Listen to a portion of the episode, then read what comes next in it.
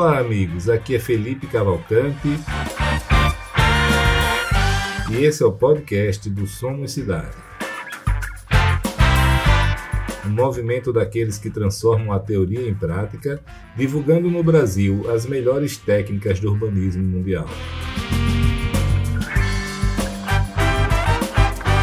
Acreditamos que as cidades devem ser devolvidas para as pessoas e que o setor privado pode ser um grande aliado para que isso aconteça.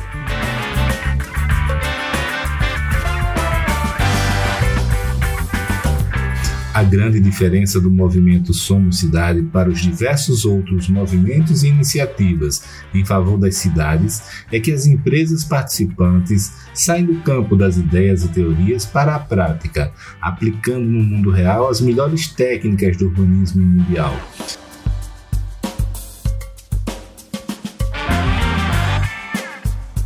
Esse é um movimento de pessoas e empresas que fazem acontecer se expõem ao risco e que são apaixonadas por transformar as cidades e as vidas das pessoas para melhor.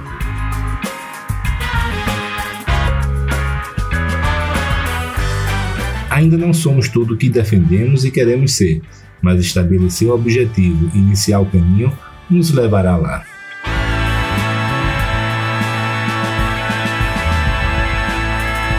Olá pessoal, tudo bem?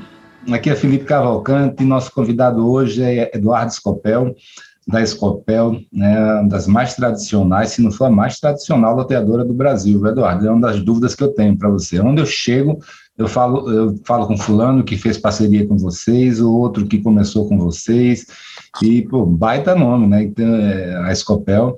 E, e, eu acho que vai ser muito legal esse papo, minha gente. Eu, eu, a gente fez um grupo aí, um Advice Club aí de loteamentos, onde o Eduardo participou. E, pô, eu fiquei deslumbrado com as histórias que ele contava, né, com a, com a transparência dele e com, e com pô, a experiência, né, as pancadas que levou da vida, né, Eduardo? É, e, ao mesmo tempo, os picos, né, também da vida que teve. E aí, pô, eu falei, pô, tem que bater um papo com o Eduardo, dividir um pouquinho dessa sabedoria aí com a turma, né, que muita gente pode evitar, né, Eduardo, de quebrar a cara ouvindo é, quem já passou, quem tem um, uns anos. Você não pode nem dizer cabelo branco, né, Eduardo? É, nem cabelo tem, né? Mas é isso, irmão. Então, queria te agradecer aí por, por ter aceitado o convite e boas-vindas aqui. É, muito obrigado pelo convite, Felipe. A gente sou conheci você faz pouco tempo, né? Mas já tenho uma grande admiração aí pela sua simplicidade, facilidade de falar e entender o outro lado. Acho que você deveria ser noutra vida psicólogo, é, é psicanalista, psiquiatra, porque é, é, é, você entende bem o outro lado. Então, muito obrigado aí pela DIT, por você, por estar participando desse podcast. Mas você sabe. É, nossa... Só vou cortando aí você rapidinho. Você falou isso do entender o outro lado, que é a famosa empatia. Meu problema é outro, Eduardo, é excesso de empatia. Eu olho mais o outro lado do que o meu lado, entendeu? Aí eu tenho que ir no é. psicólogo para acabar com esse excesso de empatia. É, mas psicólogo é muito bom. Você contrata consultoria para tudo quanto é lugar, financeira, jurídica e, e o mais importante pra, que é para a cabeça, né? É, você tem que ter mesmo. Eu faço terapia há mais de 20 anos também. Muito bacana. Mas olhar o outro lado é importante. Eu sou advogado por formação, né? Me formei em 90, então o advogado já é treinado para sempre olhar o outro lado, né? Pode acontecer. Você... Então, eu nunca advoguei, né? Mas você é treinado para olhar o, o, os riscos do outro lado, né? Então. Não, mas aqui para é... nós tem um advogado que ele, ele derruba negócio e o advogado que ele é, quer fechar o negócio, mas quer ver os problemas, né? Cara, eu já tive advogado que ele não deixava fazer negócio, velho. Eu já perdi negócio grande por causa do advogado. É verdade. Eu já enfrentei também vários advogados assim e, e prefiro não prefiro evitar, entendeu? Porque, mas, mas por outro lado também tem uma gama enorme de advogados que, que são proativos, que são pró-deal, que são pró-negócio, que são muito bons também. Eu, graças a Deus, consigo me cercar de pessoas boas e eu também não gosto daquele advogado que, que como, como negócio, como empresa, né? Que eu gosto de advogado que dá opinião, Felipe. Eu, sabe, a gente tem vários aí, litígio quase zero na empresa, né, muito poucos, né? Graças a Deus, mas mas advogados mesmo, entendeu? Quando você vai consultar, o cara fica em cima do muro, ah, eu se eu fosse, se eu fosse você, faria isso. É, mas veja, o risco é tanto, não sei o quê. Eu gosto de advogado, eu já tive um advogado, sem citar nomes, tá? que eu estava numa situação e eu falava assim, doutor, e agora o que eu faço? Deixa que eu faço. Você não precisa nem pensar. Eu vou pensar e vou fazer para você, entendeu? Porque ele já sabe, então ele já sabia o que era melhor, tudo. Então eu gosto de advogados também que que que, tem, que tome decisão e que não tem aquele receio de, putz, amanhã deu alguma coisa errada, eu vou culpar. Ninguém quer culpar ninguém. Mas, tá mas Eduardo, sinceramente, eu eu eu eu tenho eu estou fazendo, né, uma coisa que eu não planejei para minha vida, mas eu tenho feito muito serviço de advisory, né? A pessoa que é uma pessoa do lado dela para ajudar a discutir os assuntos, com, né, não com cabeça de prestador de serviço, mas ele, como se fosse sócio mesmo, assim, conselheiro. E é engraçado porque a maioria dos prestadores de serviço eles não eles, eles não é só advogado, eles, eles, eles, sei lá, não conseguem ter aquela opinião muito firme, faça isso é aqui, assumir, pá. E, e, e, isso tem chamado a minha atenção nos casos que eu tenho tido, que eu, eu chego lá e, e, falo, não, é isso, tem que ser assim, né, pá, isso aqui não, e, é impressionante como, como as pessoas é, precisam disso, né, em algum momento uma opinião firme, com, com confiança, né, com, com tudo, porque tem, a maioria da, da turma é, depende disso, depende daquilo outro, né.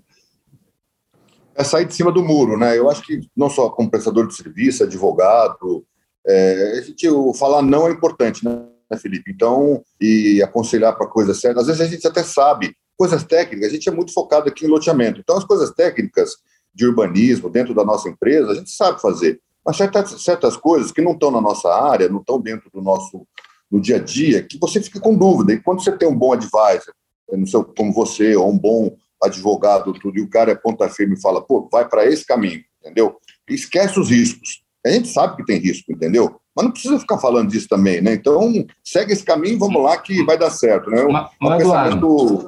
a gente está falando disso e você falou do psicólogo, né? vou juntar os dois mundos agora. Muitas vezes a gente sabe, as informações estão lá, estão, no, estão lá, mas algumas vezes a gente está inseguro ou simplesmente não consegue é, é, é, formar né, a decisão final. Precisa de alguém venha de fora para falar o óbvio e dizer, cara, é por aqui. Sabe qual é a técnica que eu uso quando estou com esse problema? Eu, eu digo, se eu, se eu chamasse alguém para me dar um conselho, aliás, se eu chamasse não, se eu fosse dar um conselho para alguém nessa minha situação, qual é o conselho que eu daria? A gente é muito bom, Eduardo, de dar conselho para os outros, né? E, e, é, mas dar conselho para a gente, nem sempre a gente é muito bom. Então, cara, isso me ajuda tanto. Eu digo, ó, tá, tô com dúvida sobre o que fazer. Se tivesse um cara de fora agora dissesse, Felipe, você deve agir de que maneira? É, o meu conselho que eu daria era esse pô, tudo fica mais claro para mim. É, a vida é bem mais simples, né? E, e, a gente às vezes tenta complicar, né? Meu irmão, o Ciro, ele falou uma vez uma coisa bastante interessante. Acho que foi ele que falou. A gente estava contratando aqui na empresa, né? E tem lá um monte de currículo, tudo, né? Aí chegou numa reunião e falou: gente, eu quero uma pessoa normal, pode ser?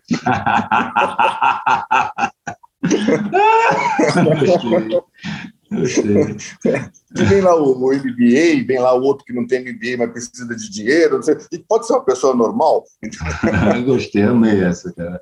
Essa eu vou adotar, me diga ele que, que, que eu vou plagiar essa. Né? Então, mas voltando à sua pergunta, a empresa, ela realmente. A gente não se considera nem maior, nem melhor, nem mais tradicional, nós somos trabalhadores. A gente, ao longo desses anos, foi fundado em 1966 pelo meu pai, e minha mãe, né? E meu pai é um, meu pai já é falecido, meu pai é gaúcho de Encantado, Antagorda, e minha mãe é mineira. E até engraçada a história, porque meu pai saiu lá de, da região do Sul, foi virar gerente de vendas de uma empresa colonizadora que chamava Grinco, e foi para Belo Horizonte, que era a sede. E aí viajava muito de avião, nos anos 30, 40, né? O avião deu pane uma vez aí de Belo Horizonte, não sei para onde, teve que parar em Araguari. Araguari no Triângulo Mineiro. E naquela época não se pegava ou esperava e pegava avião, né? Tinha que esperar o outro avião chegar e demorava. E meu pai passou o final de semana lá em Araguari, que Araguari na época também era maior que Uberlândia, por incrível que pareça. Jura? Ainda, ainda, não era B, a, a, a B, não? Não, ainda não era B, não. A beleza de Araguari. Ah, beleza, beleza. Não, não era. Aí, questões políticas, eu acho, né? Prefeitura, prefeitos diferentes, tudo. Uberlândia deu um salto muito grande em comparação a Araguari. Mas aí meu pai ficou no final de semana, conheceu um, um, um tio meu, né? Que era irmão da. Também estava lá, era futuro marido da minha da irmã da minha mãe, conheceu minha mãe, seis meses depois casou. Que coisa, né? É. Aí meu pai foi lá, gerente da Agrinco, né? A Agrinco foi, casou com a minha mãe, lua de mel, a Agrinco teve um problema, fechou. E na lua de mel, meu pai já tinha feito um bom pé de meia lá em Belo Horizonte, né? Aí meu pai resolveu vir para São Paulo, ele e minha mãe, né? Eu acho que tinha o Maurício e o Ciro. E nós somos em cinco filhos, né? O Maurício, o Ciro, a Janete, eu e a Luciana. O meu irmão mais velho faleceu. Ele teve um acidente de carro em 93, é bem, bem conhecida essa história, né? E ficou 23 anos aí num estado um pouco complicado, bem complicado, e já, já é falecido há alguns anos já. E aí veio São Paulo, começou de novo e começou, ele não queria ser mais corretor, começou seu loteamento, foi em 66, né? Aí começou a fazer loteamento. E fizemos bastante coisa ao longo desse, dessa vida aí, Felipe. Quantos, agora, quantos loteamentos vocês fizeram? Você sabe esse número? É, esse ano agora nós batemos 200 loteamentos lançados agora em abril.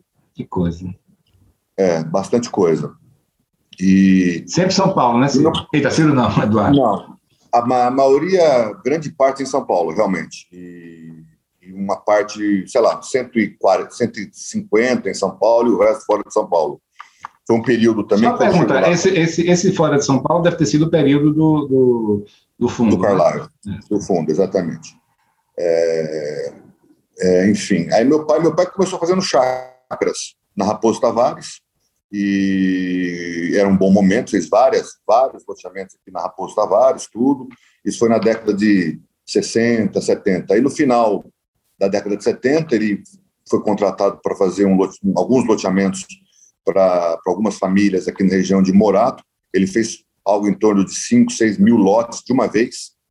Eu lembro que eu era muito jovem, eu nasci em 68, isso foi final de 70, e parava ali na, na, no trem, meu pai alugava um monte de Kombi, pegava as pessoas, que era a última, ali na época, era a última estação, de, era o último ponto, né, o último terminal, a último, como se diz, era o último, não tinha mais para frente depois de Morata. Aí meu pai alugava um monte de Kombi, levava as pessoas lá para o loteamento, e, mas era assim, era 200, 300, 500 pessoas, sei lá, era, era volume grande. E, e foi muito bem. Aí meu pai começou com popular, mas ele vendia naqueles carnês. Você pegou a época dos carnês, que não tinha ainda computador, tudo, e emitia carnê para 12 meses. Não, desculpe, 24. eu cheguei a emitir, né, até 2005, meu, um loteamento que eu fiz foi, acho que o penúltimo, e o e foi tudo, era tudo bolê, carneiro, carneiro. É. Aí foi nessa época também que, durante mais ou menos essa época, aí o que aconteceu? Aí, naquela época não se vendia com correção, né? Monetária, nem juros, né? Então vendia tudo fixo, né? Aí teve a hiperinflação na década de 80, né? Aí meu pai, putz, aí, aí meu irmão também já estava, o Maurício Ciro já estava mais nativa, né? E, e agora vamos pulverizar, né? Porque meu pai tinha feito muita chácara, aí foi para o popular, aí chácara deu uma parada de mercado, né? Na época, no final da década de 60, final de 60, 70, vou fazer o popular que estava muito bom, aí teve esse, essa questão aí de correção, ninguém sabia o que fazer, aí já estavam meus irmãos mais, eu sou mais novo, né? Sou oito, nove anos de diferença entre o Maurício e o Ciro. Aí eles decidiram fazer todos os tipos de loteamento, classe média, classe alta e popular, né? E já foi nas 86, 90, né? E nesse período também, acho que a Mariângela, que você conhece bem também, a Mariângela ficou com a gente aqui muito tempo, acho que mais de 30 anos. A Mariângela uhum. implantou com meu pai é, mais de 30 anos, com a Escopel. Ela é irmã nossa aqui, ela é queridaça, ela faz parte da família, Mariângela. Pessoal, para quem, tá, ela... quem não conhece, é a Mariângela Machado. Tá? Ela, hoje ela tem uma consultoria que, que ajuda as empresas a elaborar o, a documentação, né, o estatuto das associações. Ela é muito focada em associações de, de moradores para loteamentos, bairros planejados, condomínios. Não é isso, Eduardo? É, mas o pedigree dela não nasceu aí. Ela, com meu pai, ela, ela implantou, acho que nós somos uma das primeiras, não sei se foi a primeira, uma das primeiras do setor imobiliário, acho talvez a primeira, a instalar computador na empresa, que na época chamava Cobra.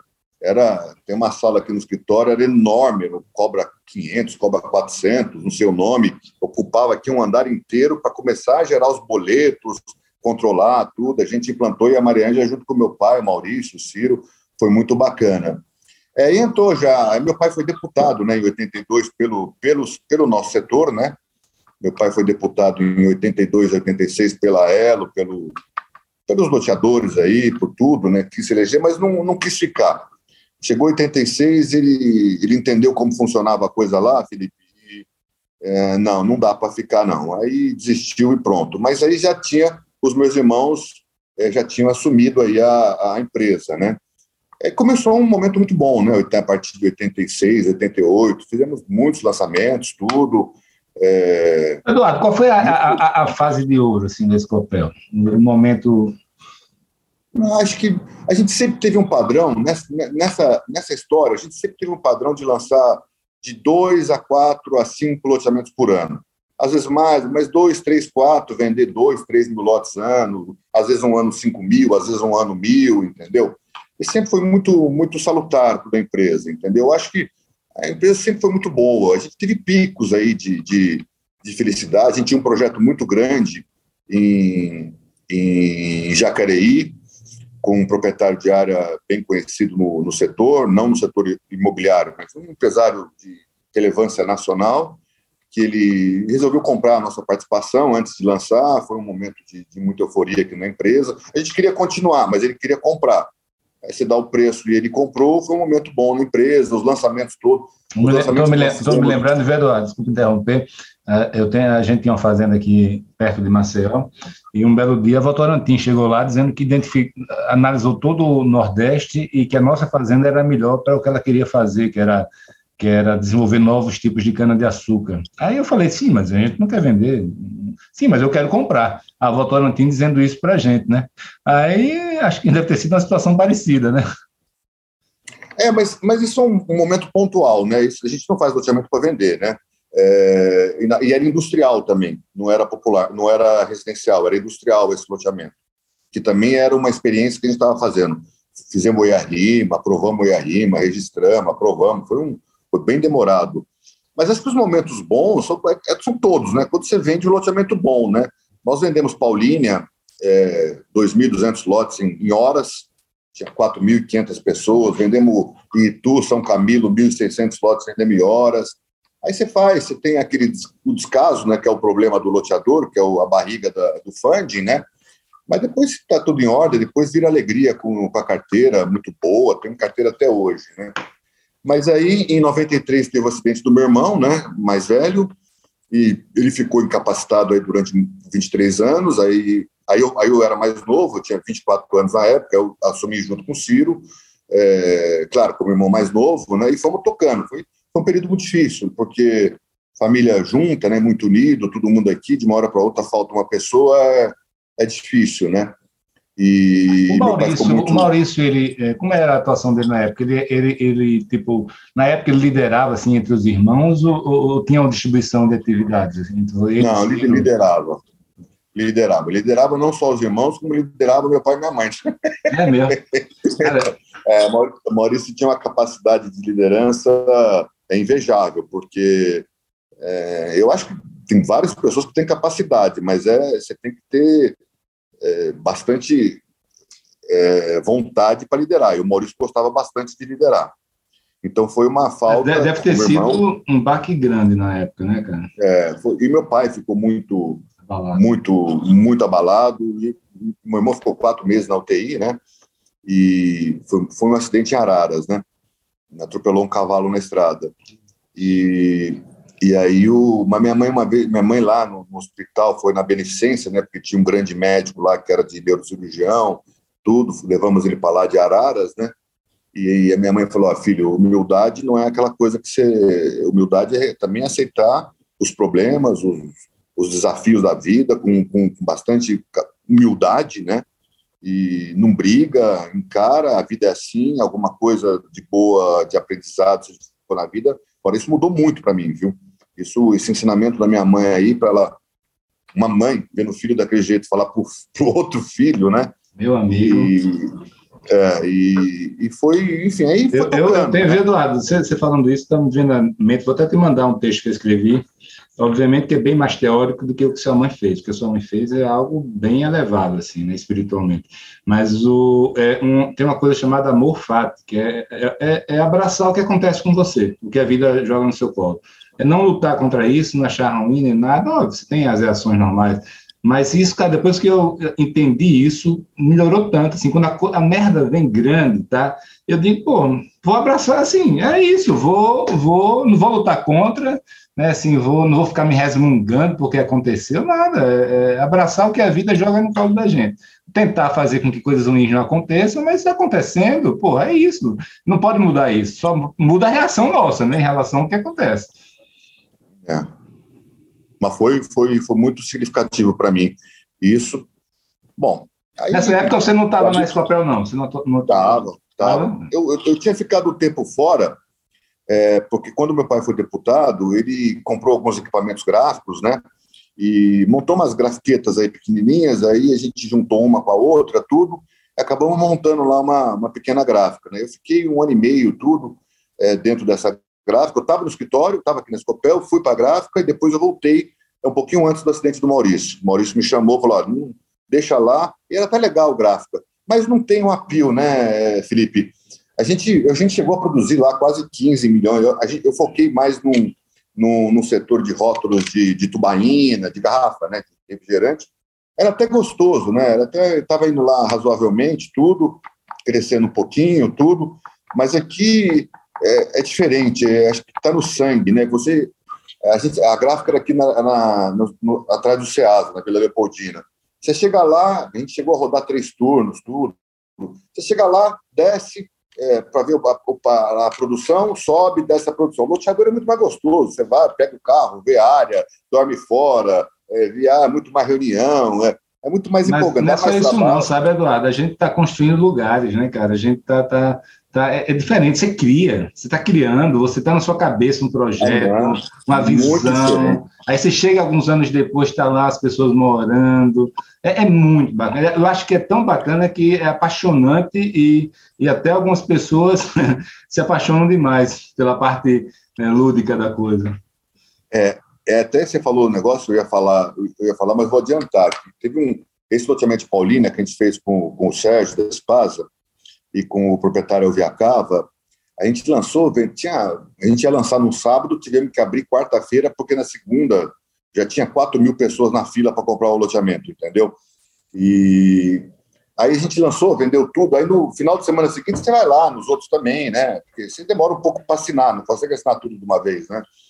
E aí era uma, bonito, aí o Jário, que é um engenheiro que trabalhou muito tempo com a gente, muitos anos, junto com a Mariângela, tudo, a gente tem um, umas, umas pessoas muito queridas que trabalharam muito tempo com a gente. O Jair hoje, ele está lá com o Sérgio Tarraf na, na Sete Par. E, mas ficou trinta e tantos anos com a gente também. Esse foi até o Jair que tirou essa foto.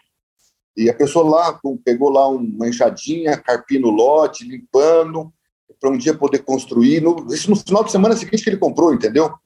E, e putz, é tão legal isso, quer dizer, é um loteamento popular, e eu, eu gosto muito de loteamento popular. Eu tenho uma paixão que eu acho que. Você, você gosta por quê? Porque dá mais grana? Por quê? Qual é a. Não, é, ele dá mais financeiramente, ele pode até dar mais dinheiro, mas ele dá mais trabalho, porque você tem que vender a longo prazo, a barriga sua de, de a viabilidade ela, ela é, mais, é mais, mais longa, né?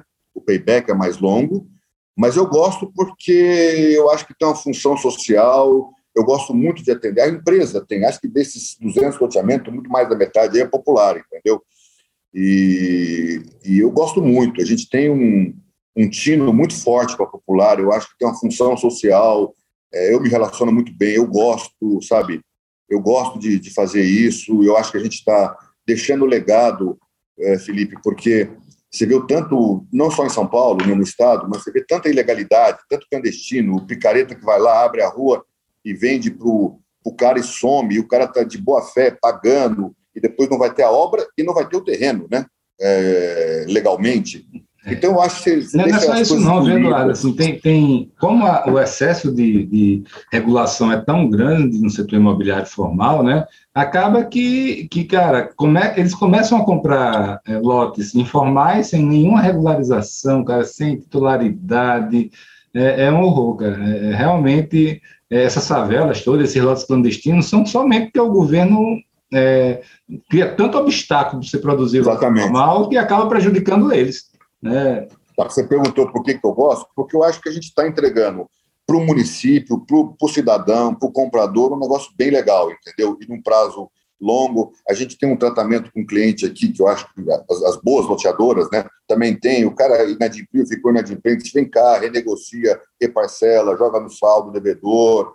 É, eu acho bem legal, entendeu? Eduardo, e muitas... deixa, deixa eu fazer uma pergunta para você, desculpe te interromper aí, cara, desculpe, mas no, no, no, online a gente perde o time algumas vezes, assim, né? É, no, no, presencial a gente consegue interromper de uma maneira é, que a gente se sente melhor, mas é, eu queria lhe perguntar assim, já que você está falando de, de popular, é, você acha que é viável fazer popular com uma associação de moradores que possa cuidar depois, ou, ou, a, ou a, a, taxa ela pesa demais, seja na venda, seja depois? Porque assim, muita é. gente sonha, idealiza o empreendimento e volta alguns anos depois está destroçado porque não tinha uma manutenção, né? É, aberto ou fechado? Porque a gente tem aberto, uma. Tem aberto, estou falando, falando, aberto. Ah, eu, eu, eu, não sou favorável a. Pra, eu não sou favorável a ter associação, não. A gente já teve vários. Eu sei que eu estou discordando aí, a gente faz parte de, em alguns grupos aí em conjunto de WhatsApp, né? Eu falando agora, eu, eu não sou favorável à associação, não. Eu acho que tem. Se a gente estivesse morando numa Suíça, eu acho que poderia até funcionar tudo, mas eu acho que tem muita pessoa de má fé que vai utilizar lá de, de, de proveito, para proveito próprio para ir contra o próprio loteador, ou ir contra não sei o quê, ou não sei o quê, ou começar a, ter, a inventar dificuldade, ou para pegar só um, um, um, um salário mensal. É, infelizmente, aonde a gente tentou implantar a associação de moradores, é, não foi bem. É, todas as experiências nossas não foram bem para loteamentos populares. É, e até fechado também. Fechado, teve um caso teve uma portaria aberta, que foi emblemático, saiu aí, é o caso lá que, que, que, que o cliente conseguiu não pagar a associação, esse loteamento é nosso, lá no STF, o nosso cliente de Mogi das Cruzes, então eu não recomendo, eu acho que você tem que entregar a obra boa, zelar pela obra e deixar a municipalidade e a prefeitura cuidar deles. É, não vejo não vejo necessidade é, de associação, eu acho que acaba gerando um problema, até para os próprios moradores, que você pega uma pessoa de má fé, sabe, tivemos um exemplo desse, que a pessoa ludibriou aí algumas centenas de pessoas no loteamento, e essas pessoas se voltaram contra a gente e todas perderam. E, na verdade, ele queria lá os 500 reais da, da, da, da entrada, entendeu? E, ah, depois o rosto, quando eu ganhar, eu vai. Acabou que todo mundo perdeu as centenas de ações e todo mundo perdeu. Então, quem perdeu com isso foi o cliente, que ele teve que fazer depósito de juízo, pagar juros, pagar multa, pagar tudo, né? Eu, eu não vejo positivo a associação. A gente chegou a ter, a gente chegou a ter um, um, um departamento aqui, uma pequena empresa de associação, tinha lá seis, sete mil lotes, que eram os próprios loteamentos que a gente fazia, a gente, a gente administrava. E, mas era, um, era, um, era uma atividade completamente diferente, Felipe. Então a gente estava tomando muito tempo, era a Mariângela que estava cuidando, né?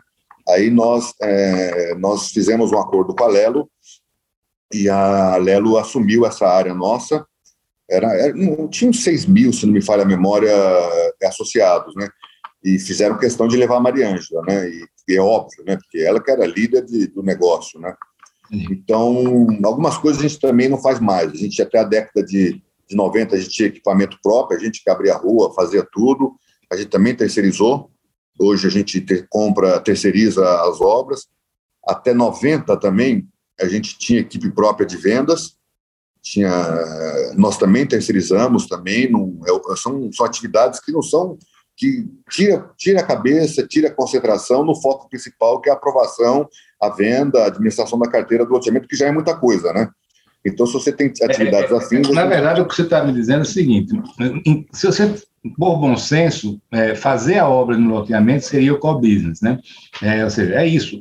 Mas o que você está dizendo é o seguinte: como incorporador de loteamentos, é, o, o, principal energia sua e o valor agregado vem, na verdade, é da, é da aprovação dos projetos, elaboração, e depois da, da gestão né, da, da, da, carteira. Uma coisa que deveria ser o core business, na verdade, é meio que commodity, né, que é a obra. Né, a obra é. E tem pessoas que só fazem isso da vida e, e fazem melhor do que você. É. Então a gente hoje é bem, é bem horizontalizado a empresa. Sempre e gostamos e preferimos assim. Aí quando meu irmão sofreu um acidente, quando eu estava falando em 93, a gente se aproximou, estava eu e o Ciro, né? a gente já tinha lançado um grande loteamento para o Sérgio lá, que é o Aruan, a gente se aproximou de algumas pessoas, né? Porque a gente ficou com bastante sinceridade aqui, meio, meio, poxa, Maurício está aqui liderando tudo. Maurício na época era o presidente da Elo, né? Acho que ele era o presidente da Elo na época. E Maurício também fez uma coisa muito legal, porque ele, o Ronaldo e o Ciro também, eu era mais jovem, em 90, é, na época do governador Fleury, tinha Ronaldo um programa. Brani, de... O Ronaldo Brani. O Ronaldo trabalhou a vida inteira aqui com a gente também. A vida inteira. E o Ronaldo e o Maurício, é, na época do governador Fleury, em 90, o governador tinha um. O governo tinha um programa de desburocratização do Estado. Aí, na época, o Maurício, na, pela Elo, junto com, com o Ronaldo, advogado, mais o Maurício, né, levaram a lei lá do projeto de balcão único de aprovação, e foi aprovado pelo governador. No ano seguinte virou Graproab. Um, bacana essa história também do Maurício aí. E, enfim, aí depois da cena do Maurício, a gente se aproximou bastante do Sérgio, fizemos do, do Sérgio, do Ricardo do, e do Gilberto, fizemos vários loteamentos com eles, mais de 30 loteamentos, foi uma parceria muito legal, até hoje é, são queridos, são amigos, são sócios, são gente muito séria, muito boa. Gosto muito do, do, do Sérgio, do Gilberto do Ricardo. O Sérgio, uma posição mais de liderança, né? Depois, alguns anos depois, a gente fez parceria também com a outra empresa, que fizemos bastante coisa. Estou falando que as mais significativas, né? Que foi um momento que a gente que a gente entendeu que precisava de apoio, entendeu? É, apoio pela ausência do Maurício, tudo, né? E o mercado estava muito bom, então a gente se apoiou com algumas empresas. A Cipasa foi, uma, foi, foi, forte né, na época, e também a Desim, que é do Chip do Marcos Lopes. Fizemos bastante coisas com eles também. E com o Chip e com o Marcos da, da Lopes, consultoria. Né?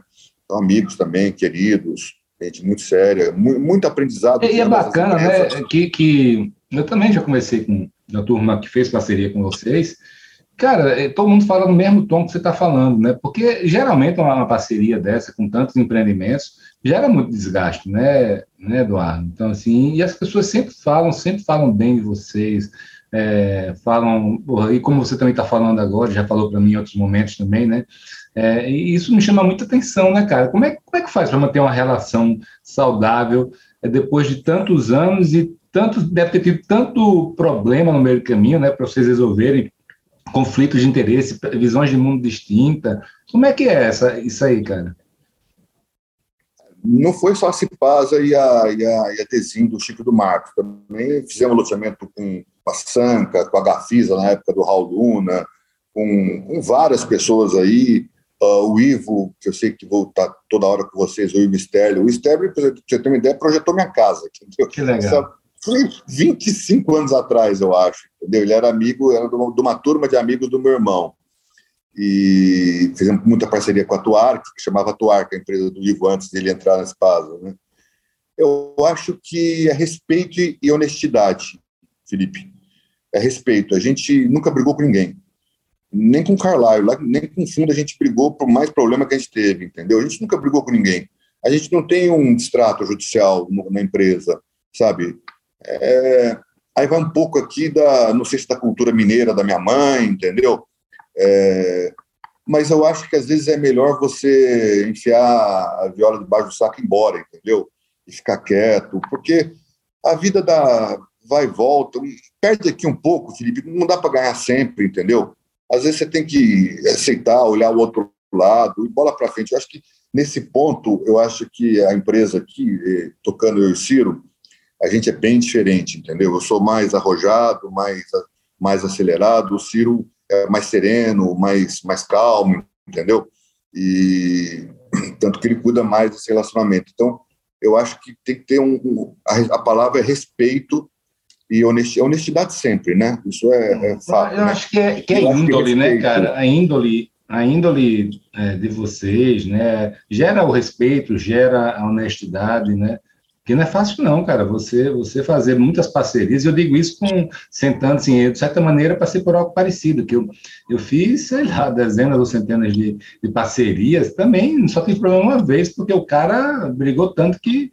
Mas, mas não é fácil, não, porque quando você. Você tem que. Você falou no começo aí que eu, eu entendia bem o outro lado, eu acho que é a principal característica, acho que de vocês, no caso, de qualquer pessoa assim, é entender, ver o outro lado, né? Entender a cabeça da outra pessoa, né? Dinheiro vai, dinheiro vem, Felipe. Dinheiro vai para todo mundo. Dinheiro vem mais numa época, vem menos, vem muito menos, vem muito mais. Tanto faz, entendeu? O que importa é você saber fazer o que você faz com seriedade, acordar cedo, dormir tarde. Meu pai falava, falava uma frase que é interessante: o loteador tem que morrer velho porque demora para provar e demora para receber, entendeu? Então você não pode ficar brigando com, então, você não pode ficar brigando com todo mundo no meio do caminho, entendeu? Nem quero, eu nem quero, eu e meu irmão nem queremos brigar, entendeu? Nem queremos. Não, não é, não, puta, eu não, não, não gosto, entendeu? Eu não... E a gente vem de uma cultura que o loteador já nasce com sócio desde o começo, né? Porque a gente faz contratos de parceria. Então, desde o primeiro momento, você tem um sócio. Então, você vai brigar com o sócio desde o começo? Não, não existe isso. Agora, poder brigar motivos que não faltam, né? Mas não, não, é, do, não é do nosso, do nosso. A gente não está aqui para criar problema na vida, entendeu? Nem para mim, nem para o outro.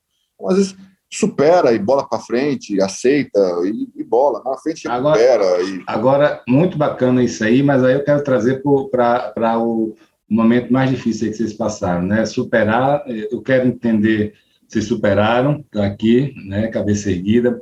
Mas conta para a gente aqui, como foi esse episódio aí? Primeiro, por que, que vocês sentiram a necessidade de, de, de ter um parceiro financeiro? A ideia era de capital? Conta como foi a história que levou a isso. Eu fico me perguntando também, Eduardo, tem um negócio chamado FOMO, né? Fear of Missing Out, e naquela época, é, eu vi alguns amigos meus, donos de incorporadora, é, todos eles diziam, cara, tem que abrir o capital. Quem não abrisse capital, tipo assim, ia ficar para trás e ia ser atropelado, né? Então todo mundo ia porque os outros estavam indo, né? É, fala para mim o que aconteceu naquela época também. É, é, isso foi em 2007, né? 2006, 2007 a gente sempre foi pioneiro, né? A gente gosta dessa coisa de ser pioneiro. Fomos lá, uma das primeiras empresas a ter computador, fomos a primeira empresa a ter ISO 9001 aqui na empresa, aquela que ISO 9000 por uma certificadora BR-TÜV alemã muito forte.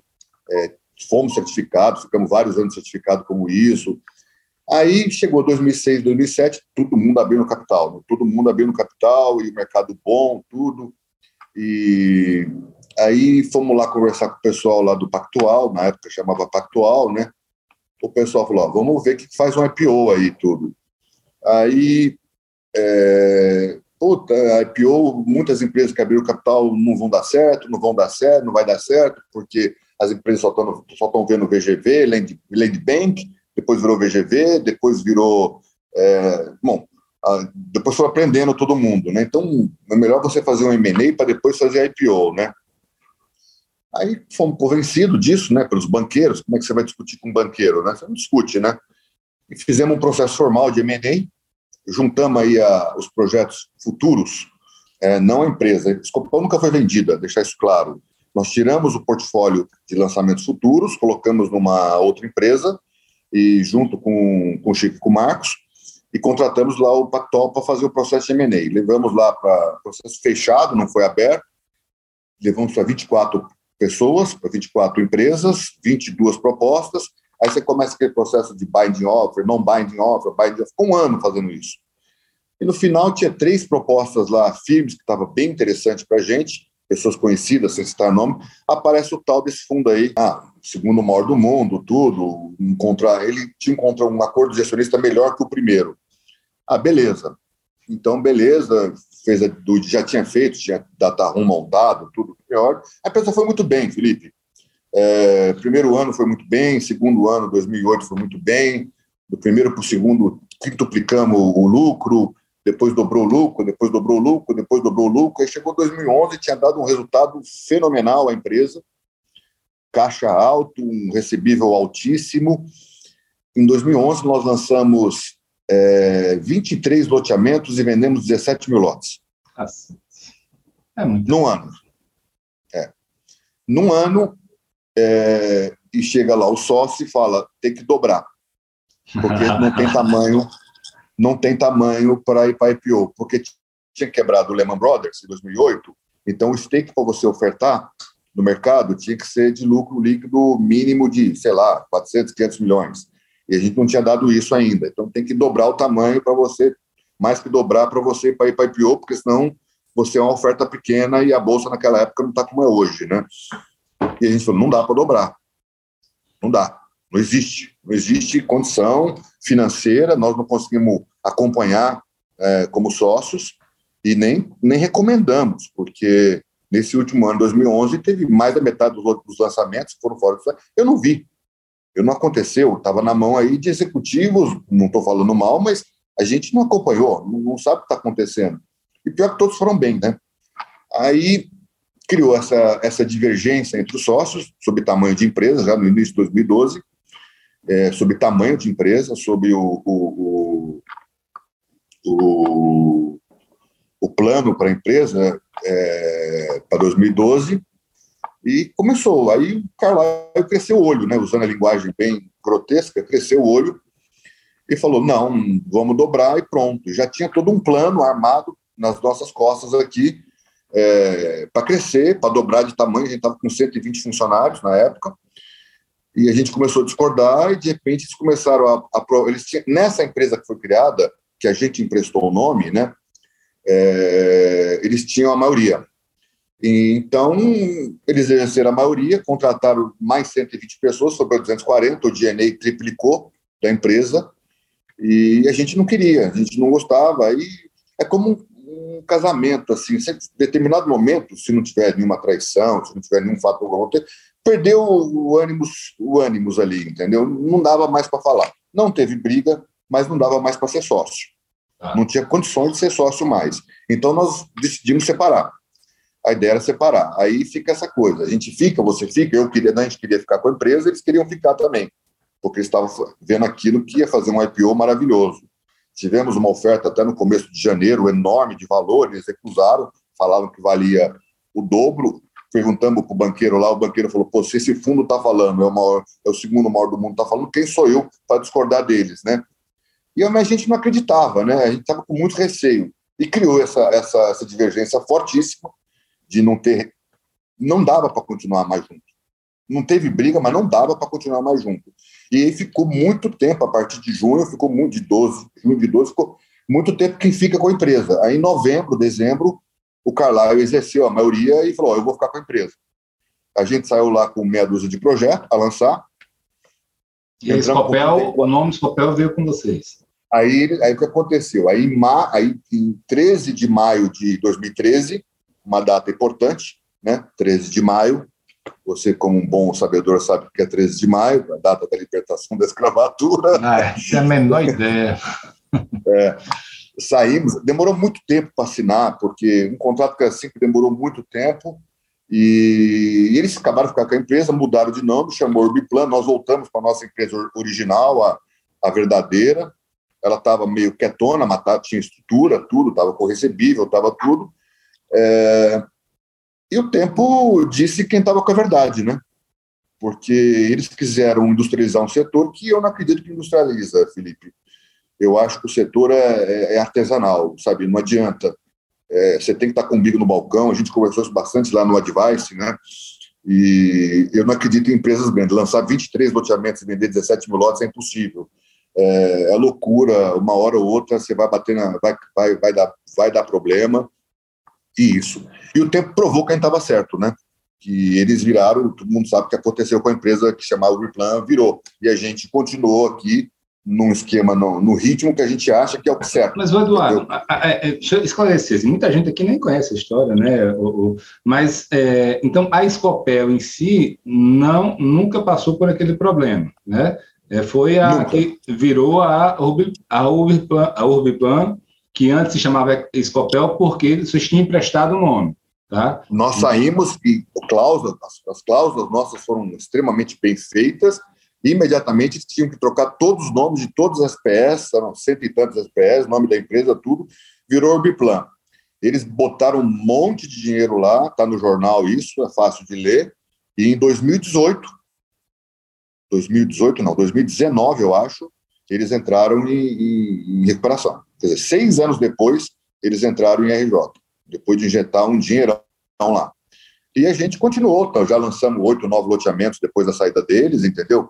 É claro que 2013, 14 e até início de 15 foi muito difícil para a gente, porque nós concentramos todos os esforços, investimentos, dinheiro, tudo é, nessa empresa, né?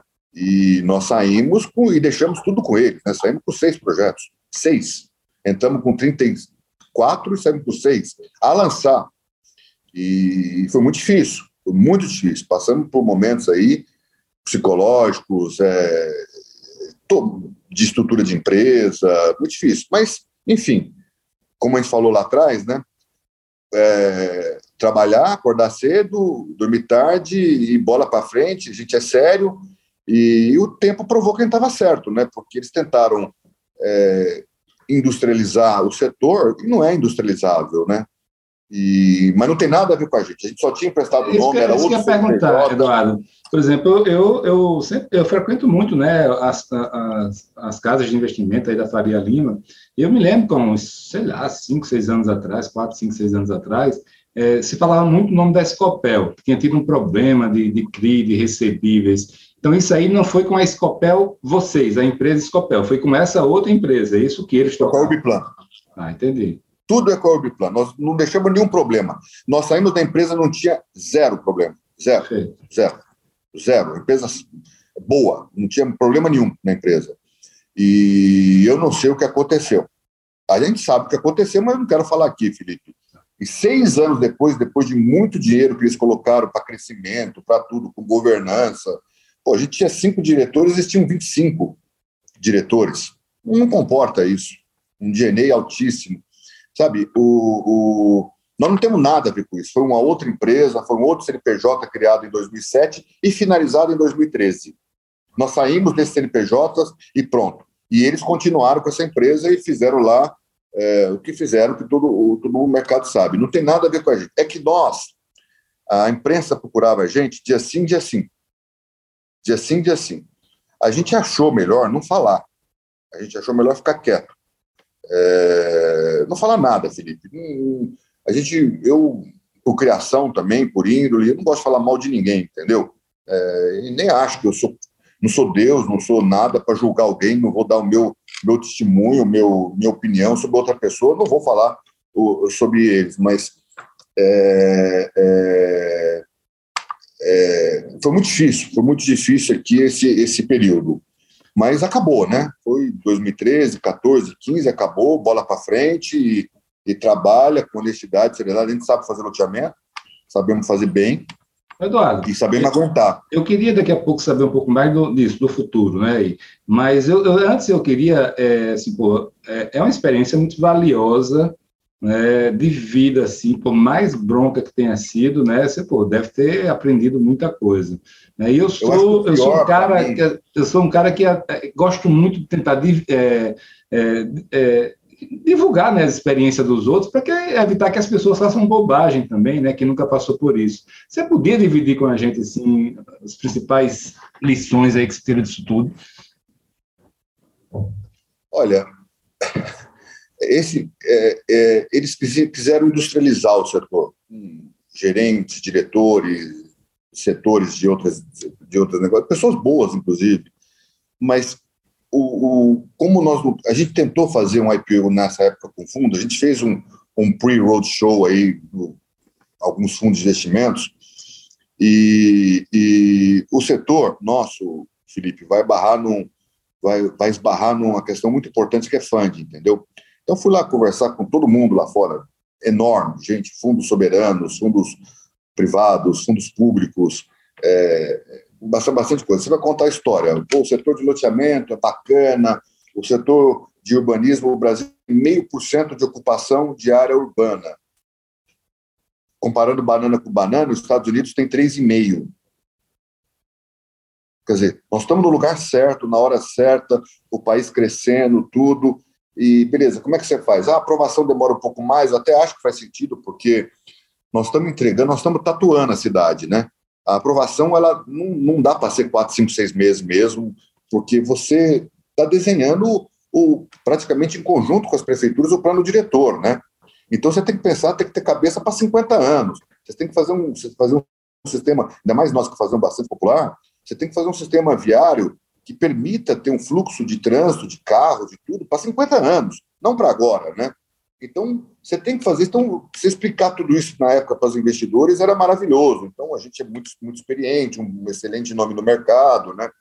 É, o Ciro, meu irmão, que hoje é presidente do conselho da Elo, mas foi presidente da Elo, o Maurício também foi, acho que meu pai também foi, fazendo essa parte pública, o Ciro também foi vice-presidente do Secob, acho que 20 e tantos anos.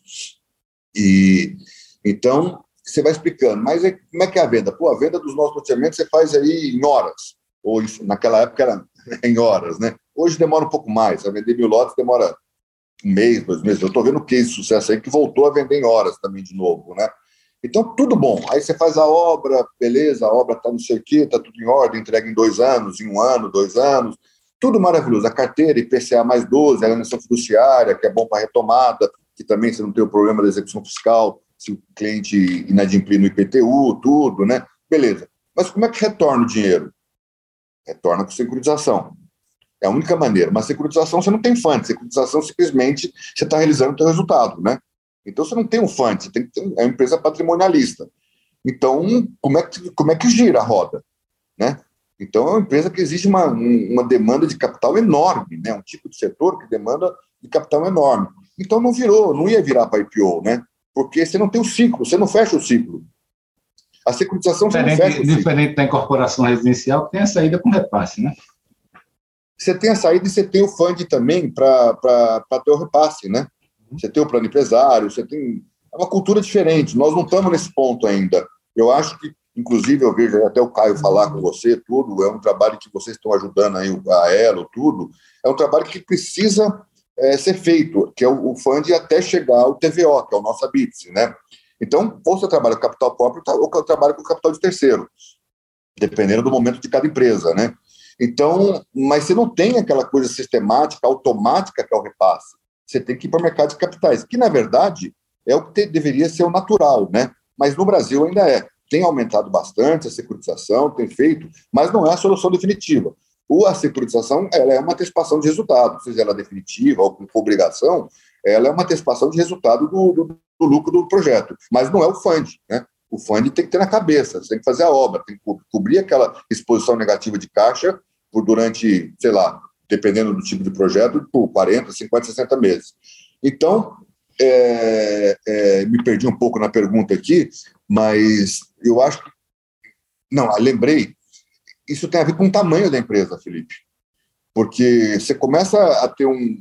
vender, lançar, e mesmo que você tenha resultados bons de venda, você começa a ter um, um volume de obra muito grande, tem que ter um DNA alto também, porque cada projeto aí você consome aí de 700 a 1 milhão até chegar em fase de lançamento só de projeto, né?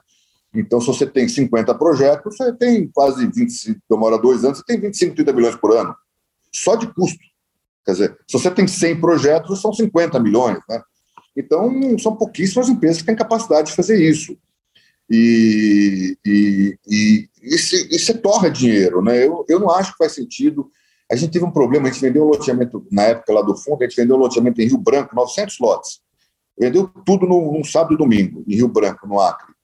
E, e o bom que vendeu 60% era funcionário público, acho que tem bastante funcionário público lá, né? Pô, aí o, e o fundo querendo testar a securitização, querendo testar, testar, testar. Batemos aqui na Faria Lima com, os, com, com o pessoal aqui, pô, eu não quero comprar lá. Eu não quero. CRI de funcionário público, hein? 60%. Puta, o cara ficou inadimplente lá, como é que eu vou cobrar o cara lá. Como é que vocês vão cobrar? Não é a mesma coisa. Então, e a experiência, que é uma coisa que faltou bastante, eu acho que teve essa. Teve, faltou essa troca de experiência internacional que o fundo poderia ter nos dado, entendeu? Que lá fora, mercados maduros, né, como Estados Unidos, não existem empresas nacionais, nem de construção, muito menos de loteamento. São empresas regionais. São empresas boas, médias, talvez até grandes, né? Mas são empresas regionais que você está a, a cartistas do, do, do, projeto, que você pode ir, voltar, dormir. Agora, é, no Brasil, do, do, tamanho que é, eu não acredito, eu acho muito difícil. Eu acho a, a probabilidade de dar problema, de não de estouro de obra, não disso, mas eu acho muito difícil. Mas também, eu acho, estouro de obra também. É, e eu acho que, que é desperdício de dinheiro, porque você vai gastar de DNA e de custo de projeto extra para ter isso, é mais fácil você diminuir por um terço um quinto de tamanho e recuperar para o projeto, entendeu? É o que eu, é o que eu quero, Felipe. Se eu estou certo ou errado, eu acho que eu estava certo com o que provou lá, com o fundo, que ele ficou com uma empresa linda, com um land bank de bilhão lá, não virou. A gente, empresa menor, estamos é, com o bigo no balcão aqui, está tudo. Mas é isso que eu queria perguntar agora. Como é que está hoje? É, vocês viraram a página, estão atuando? Como é, qual é a situação? Não, hoje para o futuro? Forte. Estamos firme e forte. Estamos é, aí já com uma terceira geração na empresa, depois do meu pai e eu já temos sobrinhos aí em filhos. Estamos é, fortes, estamos com um bom número de projetos contratados, estamos atualmente agora estamos com quatro projetos no Graproab, que é, uma, é difícil chegar no Graproab aqui em São Paulo, né? Estamos é, bem, estamos contratando área, estamos querendo aumentar um pouco o land bank, eu acho que nós vamos desovar alguns projetos aí nesse ano. Nesse ano não vai dar mais, mas no começo no ano que vem. E, e sempre enchendo o tanque, esvaziando e enchendo, mas no limite aí que eu acho que tem que ter 30, 40, é um limite bom aí para uma empresa boa, que já é grande, entendeu? 30, 40 loteamentos. Projetos em aprovação. Estamos é, contratando, nós não temos isso ainda, estamos precisando de mais. Mas também não estamos. Nós, para chegar em, em 20 projetos que a gente tem hoje dentro da empresa aqui, nós analisamos mais de 1.800 áreas. É mesmo. É. Que coisa. É difícil, é, não é fácil. E, anda, e, vai, e vai em todas, hein? Você tem que ir em todas, né? Não dá para ir de. É, tem que pisar lá e ver e tudo. Então, não é fácil contratar. E, e teve também uma, uma, certa poluição no mercado, há uns anos atrás, de muita. É, todo mundo querendo comissão, adiantamento, adiantamento, comissão. Você começa a dar comissão e adiantamento, você, você não, não vira empresa, né? Então você tem que ser bastante seletivo na escolha da área, a gente é bastante seletivo, mas estamos contratando e, e, lançando e nesse volume. E felizes, Felipe, isso que é importante, entendeu? É, não tenho que dar a, a, a tem que dar satisfação, você tem que dar sempre, na sua casa, na empresa, em lugar nenhum, mas aquela a cumprir meta, porque tem que cumprir meta. Eu já vi cada absurdo, cada absurdo, gente gongar a tabela de vendas para fazer viabilidade em outra empresa, para fazer, para dar viabilidade. Mas não dá, mas tem que dar a viabilidade. Ah, mas não vai vender direto, empresa, cara. tem que dar. Isso é acontece é direto, a planilha aceita tudo. Né? Quantas vezes eu já vi isso acontecer? Quando é dono de terreno, então nem se fala. Que o cara, ou quando o cara está apaixonado pelo negócio que não fecha, é, é difícil. Né? Agora, vem cá. Eu acho que a somatória disso é o que você quer ser, o que você quer ser, né? o tamanho de empresa, o que você quer ser de vida, como você quer ser na sua vida, na sua família, na sua empresa, e que eu acho que é possível fazer, né? Eu acho que dá para ser um pouco maior, dá para ser um pouco menor, eu acho que a gente pode ser um pouco maior e tudo, mas é também o que eu quero. Eu não, eu não quero mais é, é, essa loucura de ter que cair atrás, vender o almoço para comprar o jantar. Isso não existe. Isso não é vida, Felipe. A gente conversou bastante sobre isso. Isso não é vida. É, e eu acho que você perde muito. A gente trabalha com, com, com, prefeitura, com gestor público. Então, são nuances que são importantes, entendeu? Tem um Ministério Público, tem coisas sérias, entendeu? Graças a Deus, como a gente tinha pessoas excelentes cuidando da aprovação naquela época, não deu nenhum problema, entendeu? Mesmo porque a gente faz tudo sempre muito certinho, mas a, a chance de dar problema é muito grande, entendeu? E eu acho que é muito sério o que a gente faz. É muito sério. Eduardo, deixa eu fazer uma pergunta para você, que é a seguinte: eu, tenho, eu a vida inteira, né, eu, eu, eu construía, eu sempre, eu falava isso e todo mundo falava isso, que o melhor negócio é loteamento, né, e que o problema é aprovação. Né? Depois que aprova, tranquilo. É, então, a pergunta é: isso ainda é realidade nos dias de hoje? Não, porque eu comecei a ver algumas pessoas se queixando e questionando isso, que as margens já não são mais as mesmas, qual é a tua opinião sobre isso? Você está nesse negócio porque é, porque é, o que você sabe fazer? Você, você escolheria ele de novo hoje, com a realidade de hoje? Ah, é porque, porque o que eu sei fazer é verdade. é, que é verdade, eu também só sei fazer isso. Não sei fazer outra coisa, não. É, mas porque a gente gosta. E também as margens são boas. Teve um aumento de substancial de custo de infraestrutura agora na pandemia, aumentou em torno de 25% a 30% aí as obras, é, mas as margens continuam boas. A dificuldade continua sendo a aprovação.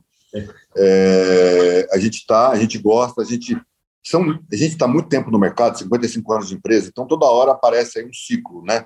Puta, agora vai lá entrar, fulano vai entrar no mercado, fulano vai entrar no mercado, entra, entra, entra, depois desiste. Aí para. Aí, aí fica um bom tempo. Aí para, volta de novo, é, é, aí volta a ser a menina de novo boa, bonitinha, vai lá, e a menina dos olhos, olha como é, um monte de. Agora está numa fase que todo mundo está querendo entrar em loteamento de novo, entendeu? É, mas, mas tem que ter um estômago, o Felipe. É, loteador que tem sapato é, lustrado, bonitinho, não vai funcionar, entendeu? O cromo alemão lá tem que estar tá sujo de barro. Porque, é, sem citar nomes também, mas eu conheço uma grande incorporadora, admirável, que entrou no setor e lançou aí uns 12, 10 loteamentos, e tinha uma carteira até boa, todos os loteamentos muito bem cedidos. Mas, putz, você tem que trabalhar na carteira mensal, é, pô, vai dar só isso aqui, sei lá, X por mês, né? Que o loteador tem que se adaptar a isso, a carteira de recebimento. Não é aquele giro do repasse que eles estão acostumados, entregou a obra, vai lá no Itaú, no Bradesco, na Caixa, onde foi, e bota o dinheiro todo no bolso. É difícil, entendeu? Então tem que ter estômago para isso. Então, eu acho que as pessoas desistem.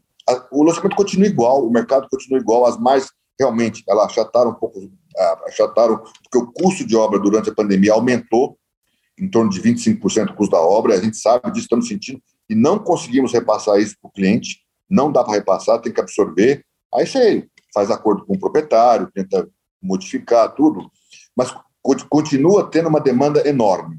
Eu acho que isso, a gente sempre fala que a gente briga contra tudo, a gente já pregou loteamento que estava com área hipotecada, área era proteção de manancial, área de proteção ambiental, tudo em execução de hipoteca e virou uma maravilha com a Ibirapitanga, entendeu? E a gente luta contra tudo, só não luta contra o mercado. Quando não tem mercado, não tem jeito. E o mercado existe, entendeu? Então, o mercado é bom. É, aproveitando essa sua deixa aí sobre o mercado existe, né, a demanda existe, a gente tem conversado muito também sobre a questão de, levantada por algumas pessoas do futuro do mercado de loteamentos especialmente quando você tem aí um, um, as casas, né, a construção de casas e financiamento pelo banco, muitas vezes fica com parcelas é, parecidas, né, e algumas pessoas começaram a, a, divulgar e defender que isso aí é o futuro, que o loteamento vai acabar no futuro, né, eu, a minha opinião é um pouco diferente, até escrevi um artigo sobre isso, mas eu queria ouvir a sua opinião, cara. Eu acho que o mercado vai se modernizar é, com a opção de construção de casa, vai ser um mercado moderno, mas para isso precisa mudar a legislação. Hoje a, o, o, o, nós somos regidos pela 6766 e a incorporação pela 4591. E uma coisa não a, não casa com a outra. Enquanto a gente não tiver o TVO, não dá para você incorporar em cima. Entendeu? E se você vende, isso é um primeiro problema. Então você tem que primeiro terminar a obra para depois ter incorporação. É, segundo problema, se você vende conexão fiduciária e a pessoa e vai deixar algumas áreas para condomínio, para casa ou para prédio, se você vende com a F, a pessoa tem que entrar como interveniente quitante. A Caixa, por exemplo, não tem esse termo de interveniente quitante. É, então, são algumas regras que tem que mudar. Eu acho que o mercado pode modernizar e deve modernizar com opções de casa. Já acontece isso na prática. Estou é, com um caso aqui em Taubaté, um lançamento que a gente lançou o ano passado, se não for a memória, eram é pequeno, são 200 lotes, 210 lotes, é isso, e deve ter lá umas 40, 50 casas de construtores locais, que comprou da gente e tá, fez a casa e vai vender a casa através de, de, de financiamento aí de, de, de, qualquer SBPE, Caixa, qualquer um desses sistemas, SFH, qualquer um desses. E já acontece na prática. Mas eu também acho que o nosso mercado vai continuar. Eu estou vendo a experiência um mercado maduro que é o americano, entendeu? Empresas regionais e a pessoa quer lote.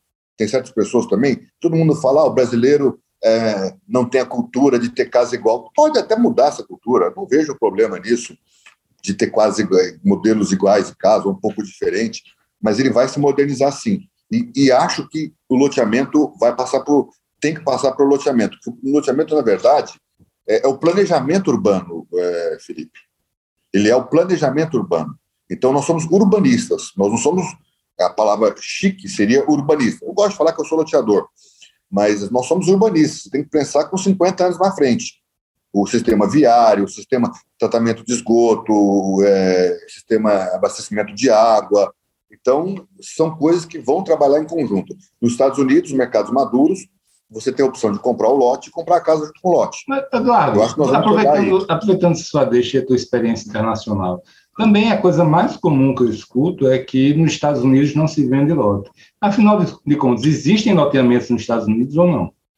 Bastante. Tem empresas grandes de 2, 3 bilhões de dólares, que eu, sem citar nomes também, grandes, abertas, listadas em bolsa, enormes, que só fazem loteamentos. Agora, são regiões, né? É, Califórnia não vai ter loteamento, Nova York não vai ter loteamento. É mais no centro dos Estados Unidos que tem bastante loteamento. E depende de estado para estado também, entendeu? E a maioria dos estados, por exemplo, obriga o comprador a construir em dois anos. Entendeu? Ele construir em dois anos o loteamento. Então, é, mas é a pessoa que quer construir a casa. Então, vai amadurecer isso, mas tem, tem bastante loteamento, inclusive tem loteadoras listadas na Bolsa. Tem duas, três grandes loteadoras listadas na Bolsa de Nova York. Mas são mercados maduros. Aí pode vender o lote, pode ter a opção de construir a casa, pode ter, tem lá, você chega no plantão de vendas do loteamento nos Estados Unidos, no interior, especialmente, o interior é mal de falar, né? Estou falando entre a costa leste e a costa oeste, que é todo os Estados Unidos, né? Na verdade, que é todo os Estados Unidos, né? É, a pessoa chega lá tem opção de comprar, é diferente, é um mercado muito mais maduro, o mortgage lá é fácil de você pegar, quer dizer, aliás, lá é o contrário, né? Primeiro você vê quanto você tem de crédito para depois você comprar, né? Verdade. Não, não é aqui que você escolhe e depois você vai ver se tem crédito. Primeiro você chega no banco e fala quanto eu tenho para comprar. E aí o banco fala, você tem X mil, você tem 100 mil dólares, 1 milhão de dólares, 2 milhões de dólares, aí você vai e escolhe o imóvel que você quer. E é mais fácil. Mas é, eu acredito que eu te disse, vai passar. Enquanto existir, não vou dar uma desagalo aqui, né? É, enquanto existir 6766 e 4591, vão ter que engolir o loteador, porque o loteador é o que faz o planejamento urbano, né? Bacana. Cara, a gente chegou aqui ao final, irmão. O papo está muito bom, mas é, eu queria que você agora fechasse aí, primeiro duas coisas, dessas palavras finais, mas ao mesmo tempo também desse um. Qual seria o conselho que você daria para o jovem Eduardo aí, depois de toda essa experiência de vida que você teve? Olha, é, trabalhar, Felipe. Trabalhar, é, acho que fazer o que você gosta, né? Acho que é importante. Fazer o que você gosta, tem que estar feliz. Ser feliz é importante, viu? Ser feliz é importante, mas ser feliz também às vezes é difícil. Você tem que eu passei muitos anos no final de semana, que eu passei todo final de semana em plantão de vendas. Acho que até os 40 e poucos anos eu passava todo final de semana em plantão de vendas. E faço isso até hoje, entendeu? E às vezes cansa, às vezes é chato, é, mas trabalhar, fazer o que gosta. É, eu não obrigo nenhum dos netos do meu pai, nem meus filhos, a, tenho dois filhos, uma menina e um menino, já são grandes, a, a querer fazer, a, a, querer continuar aqui. É, tem que fazer o que gosta. É, eu sou advogado, é, é, gosto também de advocacia, mas acho que o segredo de tudo é, é ser humilde, viu? Até um, um, amigo meu, grande amigo meu, que fala, não sei se é o pai dele que fala, ou o tio que fala, humilde sempre, humilhado nunca. E a humildade, então não deixar o ego ultrapassar, não deixar a vaidade, é, é, ser simples é legal, entendeu? E ser feliz é bem legal. Mas você sabe que eu sempre achei essa história de, de ser feliz, fazer o que gosta, né? Na verdade, nunca tive opinião formada, né? De um lado, meio romântico, a gente tem um mundo real, do outro lado, fazia sentido. Mas hoje, cara, eu não tenho mais nenhuma dúvida, nenhuma, nenhuma, nenhuma. É o que eu sempre brinco, cara. Assim, se eu, se eu brinco, não, que eu sempre, sempre digo, quando você está fazendo o que você gosta, é, você está brincando, cara. Ninguém, ninguém ganha de quem está brincando. Assim, você está se divertindo. Então, é o grau, o grau de energia que você é, é, é consegue para superar os momentos difíceis é muito grande. A quantidade de trabalho, de horas de trabalho que você faz é muito maior do que uma pessoa que não gosta do que faz. Né? Então, eu hoje, mesma coisa, meu filho, eu não digo nada para ele, quer ser músico, vai ser músico, até porque dá tempo de você ter várias carreiras na vida, né? mas eu estou fechado com você, cara. Eu, eu, eu, hoje acho que não, tenho certeza que não é romantismo. Se você não conseguir fazer o que você gosta e ter um padrão de vida que você quer, é outro problema, você tem que tomar uma, uma decisão em algum momento. Mas tentar, eu acho que vale a pena. É, e trabalhar, Felipe, porque não tem segredo. O dinheiro não cai do céu, não dá em planta, não dá em árvore, tem que trabalhar. Você estava falando de dificuldade, como é que a gente faz parceria. Ontem mesmo eu fiz uma reunião com uma proprietária de área que a expectativa, de aproveitamento de 50% caiu para 22%. Putz, imagine lá as meninas lá ouvindo isso, entendeu? Mas é o que é, entendeu? É chato, é triste, mas é o que é, e vamos trabalhar em cima disso.